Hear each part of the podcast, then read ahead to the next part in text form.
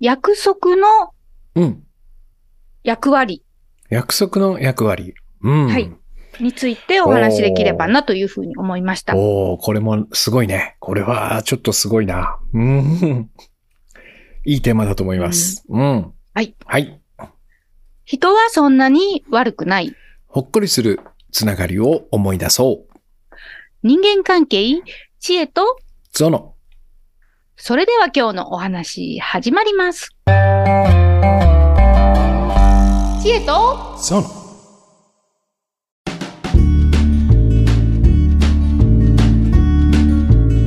ちえさんはなんでこのお題を選んだんですか？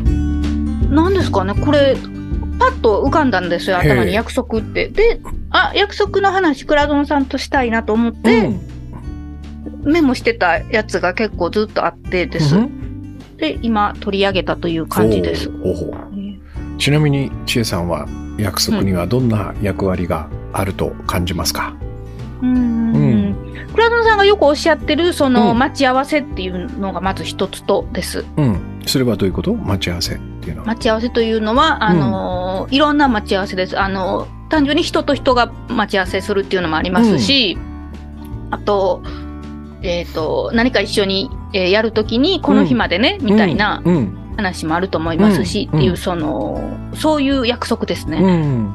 と、あと、指切りですかね。もうもう一つというか、もう違うパターンの約束っていうと、じゃあ約束ね、みたいな、うん。その、守れるか守れないか、その、すごい、は、は、測定しにくいようなことを約束するじゃないですか、人間って。そうだね。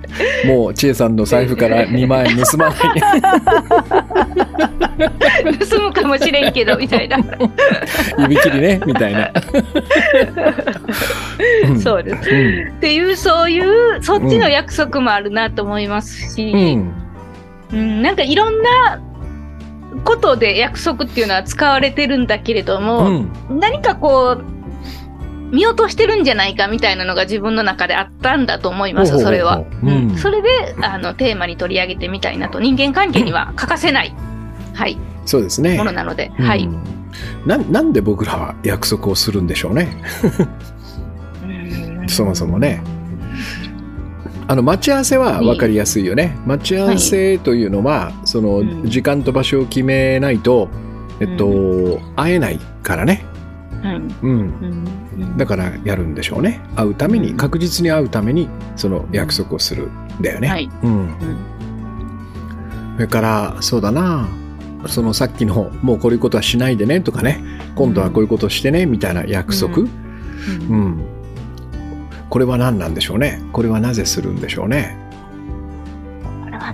ですかね私でもまずあるのかなって思いました、うんその生涯生涯というか守るか守れないかはちょっと一旦置いといたとしてです、その時その例えばこの今指切りを思い浮かべた時に一つは、うん。そのもうこそれをやられると迷惑だからみたいな その 2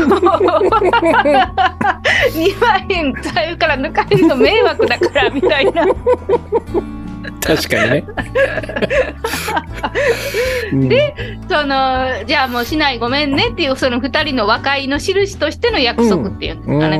ともう一つはその例えばそのずっと仲良しでいようねみたいな、うんその子供の頃の仲いいことの指切り現場みたいなのが思い浮かんだんですよ。うん、それってなんか結婚ともちょっと似てるなと思ってです。うんそのずっと一緒にいようねってお互いにすごいあったかい気持ちで約束してるわけじゃないですか。はいはい。なんかそういう二つそういう二つのシチュエーションの時にするのかなと思いました。うんそっか。でもさ、えっと、んえっと、絶対に一緒にいるぞって確信があれば、はい約束しなくてもいいよね。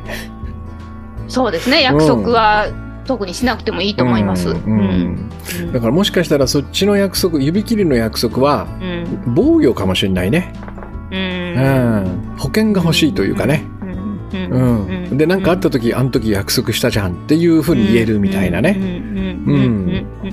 こう わ別れがあること前提みたたいな感感じもあったりするかもしれない。というか、どうなんだろう多分これはね、えっと、あれですよ。罪の意識で、うんえー行動を縛ってるんじゃないかな。うん。約束を破るということは罪じゃない、うん。だから、えっと、まあ、もしかしたら、その、僕がね、えっと、千恵さんとの約束を守らないかもしれないと。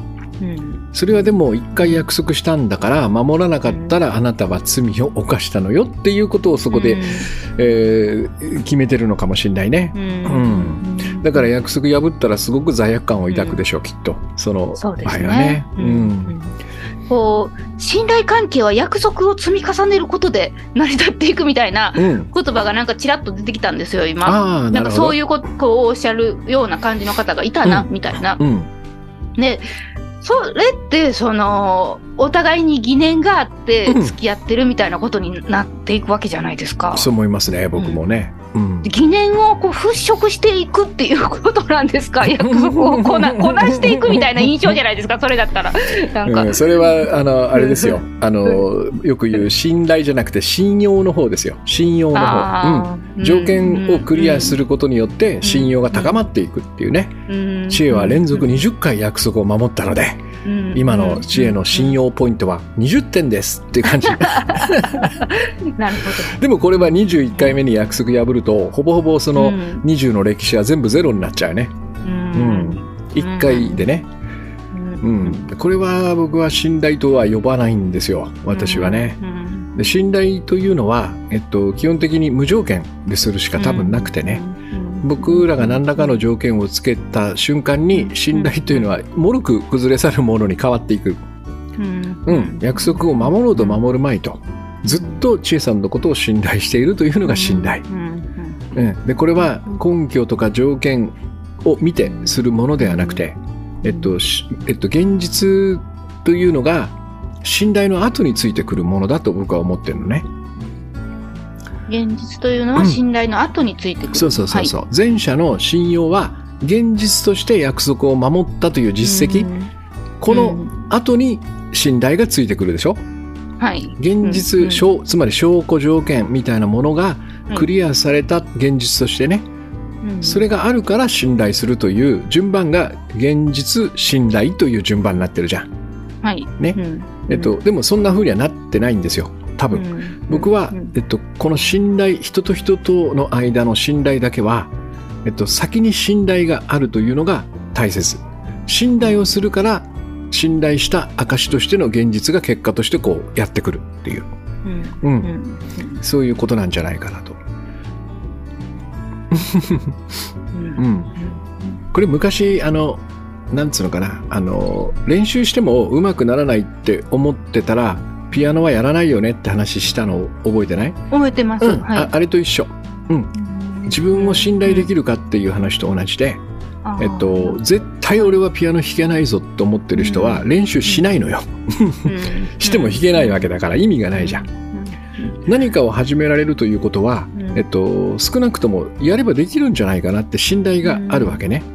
うんつまり、でも始める前はできるという根拠はないでしょ？うんそうですね。全くないよね。ううんん、ないのに、えっと、全然根拠なしにできると信じてるわけじゃん。うんうんうん。でも信じなければ練習は始められないのよ。うんこれが信頼現実という順番になってるでしょ？練習をするという結果は現実だからさ。うんうん。これは逆にはできないのね。絶対に。俺が練習すればピアノが弾けるっていう証拠を見せてくれよっていくら言ったって、ないのよ。そんな証拠は。まあ、その体を測ってみてね。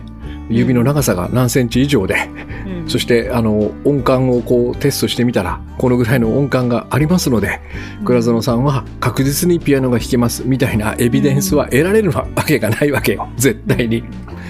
うんってことはこれは先に信頼がありきだわけでしょ、うんそうですね。はい。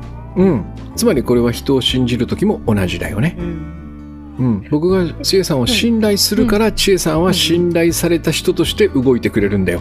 うんうん、ではそのん？じゃあ倉園さんは約束に対してあんまりいいイメージは持ってないということですか？そのさっき言った、えっと、これはしないでねっていう約束はい。は、えっと、してもいいけど、うん。えっと、そんなものはしなくてもいいだろうなと思う。うんうんうん、結局ねこれはね帯で帯で見てるんですよ。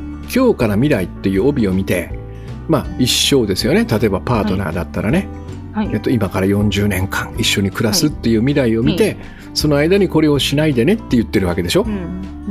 うん。はい。でそんなの分かるわけないじゃない。そうですね。うん。うん。自分も多分守れないこともある。うん。うん相手も当然だけどもそれができないこともあるかもしれない。うんうん。でもだから何ってことなんですよ。信頼していればいいだけなんですよ。それが起こったとしてもね。うん起こった時に、いや、それはしないでよって言うんだよ。毎回毎回。うんうん。で、それを、えーそうだなと思っている限りはやらないじゃない。うんうん。そういうことを繰り返していくしか多分なくて、この1回の約束で未来永劫それが守られるなんてことは多分ありえないし、うんそれそそんなものはその未来の話なんで、えっと、うん決めることも本当はできない。うんうん。だから、この、なんつうのかな、えっと、どちらでもいいかなと思う。約束してもいいし、しなくてもいいし、して破られても構わないし、うんうん。破られたらまたすればいい。うんそこで言えばいいっていう、そんな感じね。うん。あれですね、なんかこう、約束に対してプレッシャーをすごく感じることがあったんですよ、私自身が。うんそのし締め切り云々もそうだし、うん。えー人との待ち合わせもそうだし、みたいな、うんその、カレンダーが埋め尽くされていくと、ちょっとあそのカレンダーは別に何も悪いことしてないんですけど、あうん Google カレンダーが圧迫してくるみたいなうん。心象がすごいあったので、はい。こう、約束に対してです。うんあのーい嫌なイメージを持ちたくないなみたいな願望があったのかもしれないです。うん。だからこれ取り上げたのかなと思いました、今、うん自分で。うんで、そうなってくるとね、さっきのは、さっきの話は相手が約束を守ってくれるかどうかって話だったでしょ？はい。ね。それはどうでもいいって僕は思ってるのね。うんうん。だし、わからないし、そんなことができるかどうか。今のシエさんの話は、私が約束を守るかどうかの話なんですよ。ああ、なるほど。ここは全然違うのね。いで、ここで僕はようやく約束とは何かっていう約束の意味というのが、こう浮かび上がってくると思ってるのね。えー僕とチュウさんが、えー例えば明日の3時に会お会おうって約束をする。ね。えーもしくは3時までにこの原稿を書いてくださいって約束をする。これは、えっと、破るか守るかどっちかじゃん。そうですね。うんでもし僕が破るとすれば、えっと、まあ、知恵だからねって感じなんだよ。うん。えーで、これがね、えーわかんないけど、そうだな、その、うん誰が誰がいいかな、えーそうだな、い今ちょっと岸田総理と約束したとするじゃん。はい。はい。岸田総理とうん3時に官邸で会いましょうって、うん100%行くよね。そう思わない？うんうんそうですね。うんうんそれから、まあ、例えばその明日の3時までにうん書く原稿が、その、ありえないけども、まあ、1500万ぐらいのギャラがもらえる仕事だとしたら、うん絶対やるよね。うんうんそうですね。うん。いや、もう1500いらんわ、とかっつって、うん飛ばすはずがないよね。そうですうんね。。多分2日寝てないとしてもなんとか頑張って徹夜してあげると思うんだよ。うんその違いは何かと言ったら、えっと、相手をどのように見てるかってことじゃん。寝踏みしてるんですね。そうです、そうです。はい。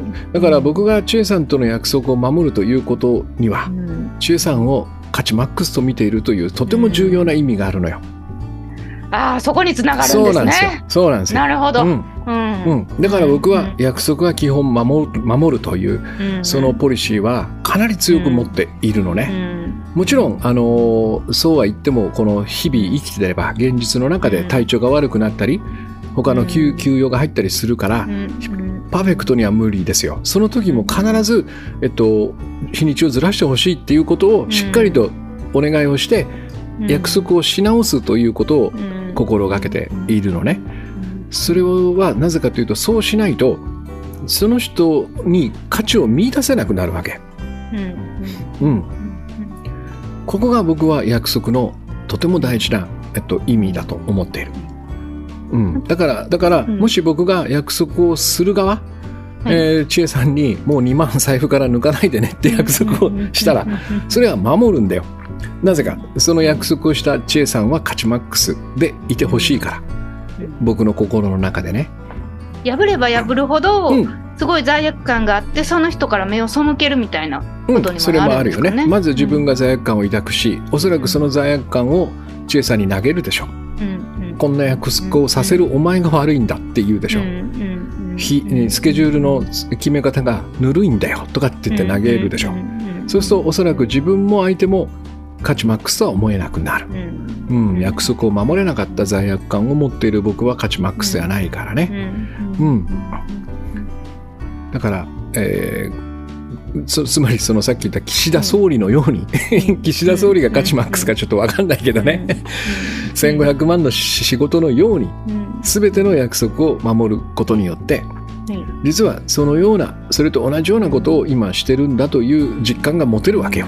うん、あのたまにいらっしゃるんですけどこういう方が、うん、あの約束そのできない約束はしたくないからって言ってかたくなにその、うん、約束することを拒む人を私数人この人生でやったことあるんですね。はいはい。うん、そんなにみたいな。別に、あれや変わったら変えたらいいやん。変更したらいいやんって思って。ぐらいそのかたくなにその 将来の約束をしない方っていうのに何人か本当に数は少ないですけど、会ったことがあるんですね。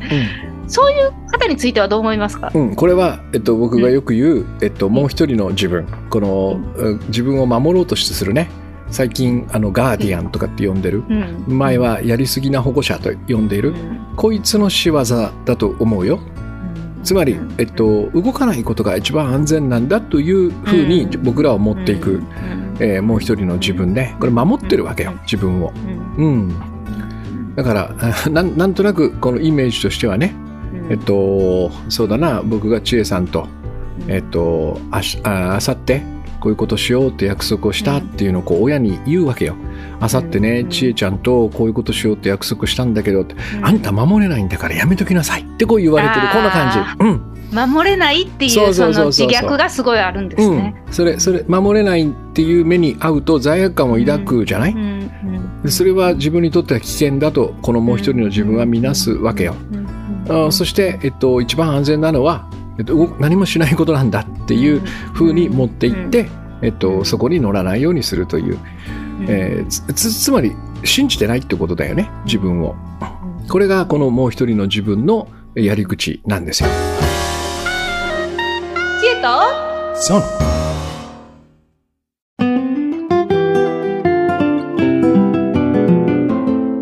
もう一ついいですか、うん、聞いても、うん、そのさっき私カレンダーから圧迫されるみたいな話が、うん、あのしてたんですけど、それについてはどう思われますか？うん、うん、だからそれも多分同じだと思うよ。できなかったらどうしようっていうこの恐れや不安が、うん、うん、あるからですね、うん、なんかたくさんあるように見えるからそうそう。で、ね、その圧迫感がそのガーディアンがやってることなのよ。うん、うん、このこのね不思議なんですよね。だからとにかく僕らの中には、えっと、いわゆる本来の自分っていうかねこのようにしたいって願ってる自分と、もう一人、自分を守らなきゃいけないと思ってるガーディアンがいるってこと。